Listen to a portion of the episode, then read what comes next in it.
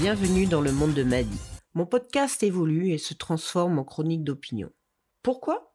Parce que j'ai envie de partager avec vous ce que j'ai en moi, que ce soit sur des thèmes d'actualité, de société, de santé, etc. Nous vivons actuellement dans un espace où tout nous est mâché, prédigéré, et ce, sans même nous demander si l'on aime ce que l'on nous sert et surtout si ce qu'ils ont mis dedans, ça correspond à nos goûts, nos besoins, nos envies, nos visions de la vie.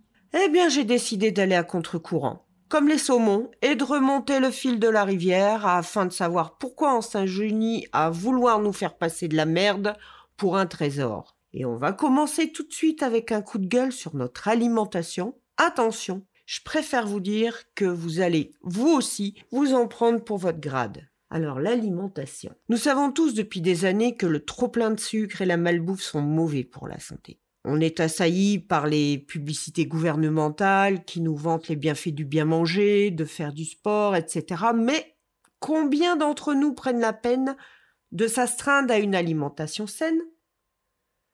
À se bouger le cul à l'extérieur ou dans une salle pour éliminer les graisses accumulées Combien?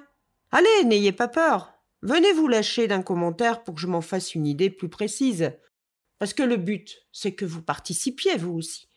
Nous savons tous également que la sédentarité et la malbouffe augmentent considérablement les risques de maladies chroniques, telles que le diabète de type 2, les maladies cardiovasculaires, le cholestérol euh, et toutes les maladies en IT. Et pourtant, sur nos téléviseurs, dans nos magazines, sur nos ondes radio. On nous inonde de messages publicitaires nous incitant à consommer plus. Quoi donc? De malbouffe, de produits ultra transformés, de chips, de bonbons, de soda, de chocolat, etc., etc., etc. Bon, pour le chocolat, j'avoue que si on prend du chocolat à au moins 80% de cacao, où il n'y a pas d'apport en sucre, etc., etc., etc. C'est peut-être pas si mauvais que ça pour la santé, mais bon, quoi qu'il en soit, l'excès fait que c'est mauvais pour la santé. On le sait, tous.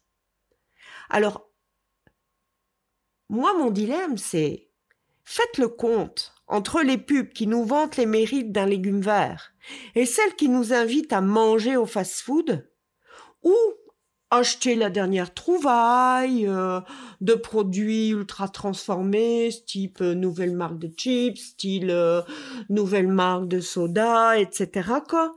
Faites le compte. Je suis certaine que vous serez surpris de voir combien il y a peu de publicité pour les produits et légumes de saison comparé à ces produits qui sont une véritable bombe pour notre santé. Alors, sommes-nous à ce point aussi stupides pour ne pas prendre conscience que l'on se tue soi-même? Sommes-nous à ce point si dépendants du consumérisme à outrance? Sommes-nous à ce point si négligents?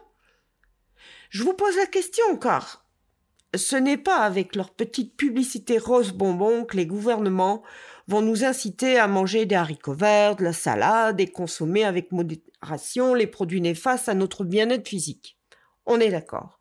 Pour ma part, je dirais que nous ne sommes pas stupides, ni consuméristes à outrance, ni négligents. Nous ne sommes pas éduqués. Ceci étant dit, et bien que ça soit communément admis, nos commerces de proximité, mais aussi nos centres commerciaux nous proposent quoi? Chips, soda, bonbons, aliments ultra transformés. Et vous savez où? Vous savez où il y en a le plus en dehors des rayons? Quels sont les points cruciaux d'accroche? Les caisses. Et oui, là se mettent toutes les tentations. Les petits chocolats et bonbons de poche et autres cochonneries qui sont inutiles pour notre corps et notre santé. Et ça, c'est l'éducation de base que nous avons. Car oui, nous n'avons pas cette éducation du bien manger pour un bien-être physique et mental. Pourquoi? Ouais, pourquoi? Hmm, Peut-être parce que nos parents n'ont pas su nous transmettre cette éducation reçue par leurs propres parents. Je signale en passant quand même que l'usage du micro-ondes n'était pas monnaie courante dans les années 50. Hein. Et je parle de 1950 parce que, bon, on n'est qu'en 2022.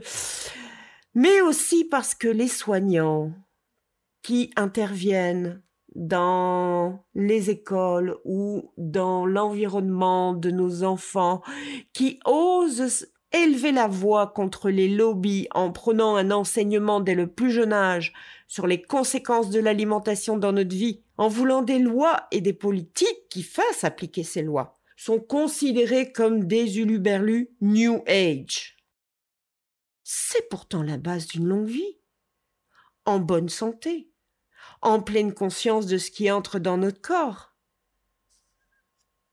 C'est quand même dingue que des soignants, médecins, infirmiers, diététiciens, nutritionnistes qui transitent autour du monde de l'enfance et du monde de l'adulte pour certains, euh, qui parlent des effets néfastes de ces produits ultra transformés du sucre à outrance, de la malbouffe et disent que il faut avoir une vraie politique de santé en ayant une politique d'éducation et pas de restriction ou de punition, soit pris pour des uluberlus New Age.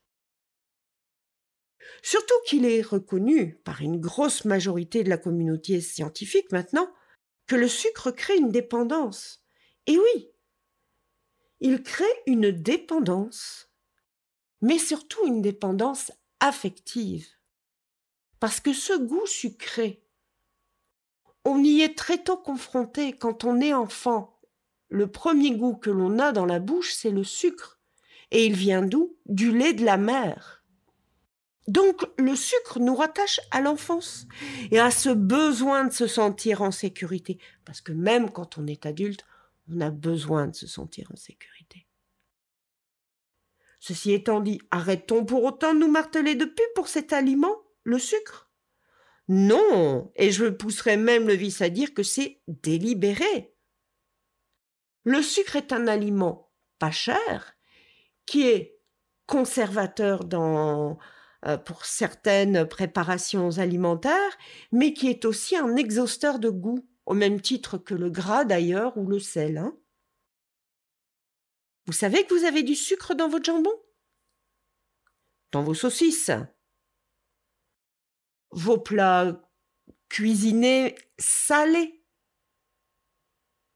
Parce que tous ces dextrose, maltose, lactose et choses en ose, bah c'est du sucre. Et rien que du sucre. Et notre bon ami le sucre a envahi la planète alimentaire sans que jamais l'un d'entre nous ne se sente concerné par cette aberration.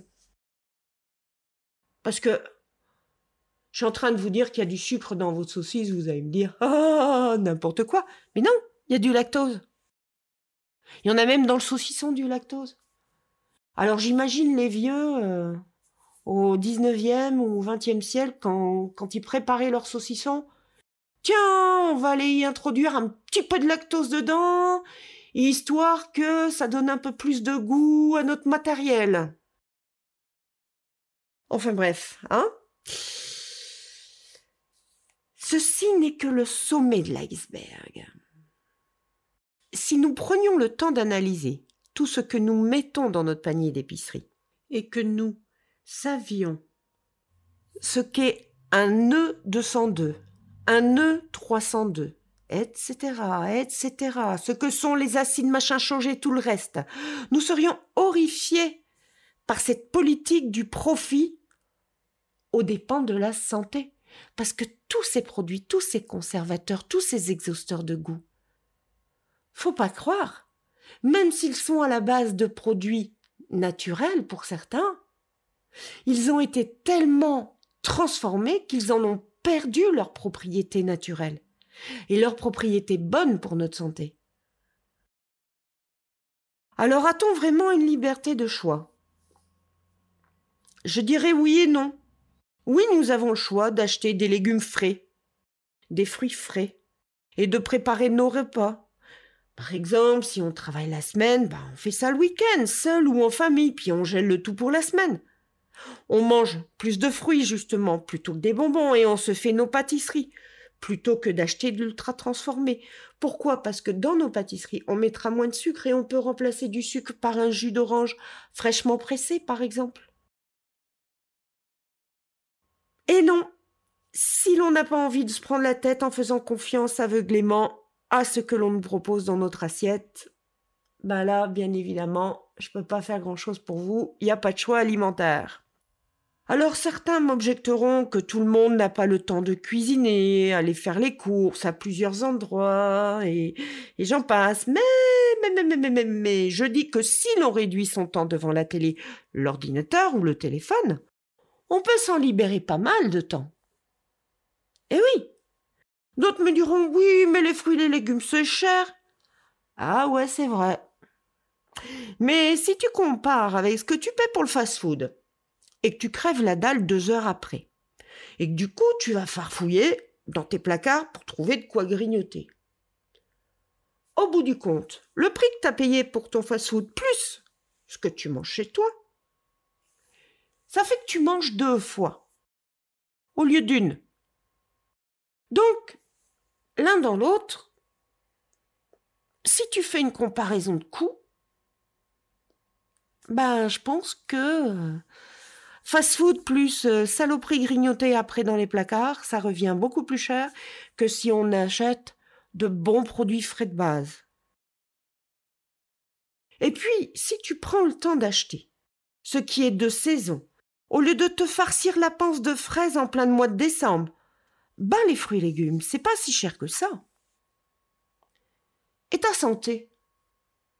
Parce que bon, faut savoir que si on mange mal, c'est notre santé qui cube. Hein. Le diabète de type 2, les maladies, les maladies chroniques, euh, les maladies de l'intestin qui sont de plus en plus régulières, les intolérances au lactose, euh, les rectocolites hémorragiques, euh, les maladies de qui, sans compter les maladies cœliaques, et puis ceux qui ont une intolérance au gluten, et j'en passe et des meilleurs.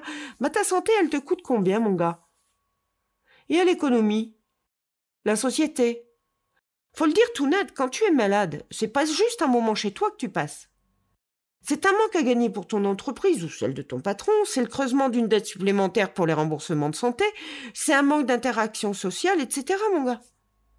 Alors la prochaine fois, avant de chialer, sur tout et sur rien, pense à comment tu remplis ton panier d'épicerie, comment tu conduis ta vie, avant d'aller bavasser sur celle des autres. Je vous engage tous à réfléchir sur ce que vous êtes en train de faire au quotidien pour votre santé à vous, mais également celle de vos proches qui vivent dans votre foyer, celle de vos amis qui viennent dîner chez vous. Pensez à tout ça avant de remplir votre panier la prochaine fois. Sur ce, je vous souhaite une belle soirée, une belle nuit ou une belle journée et vous dis à la prochaine avec Maddy.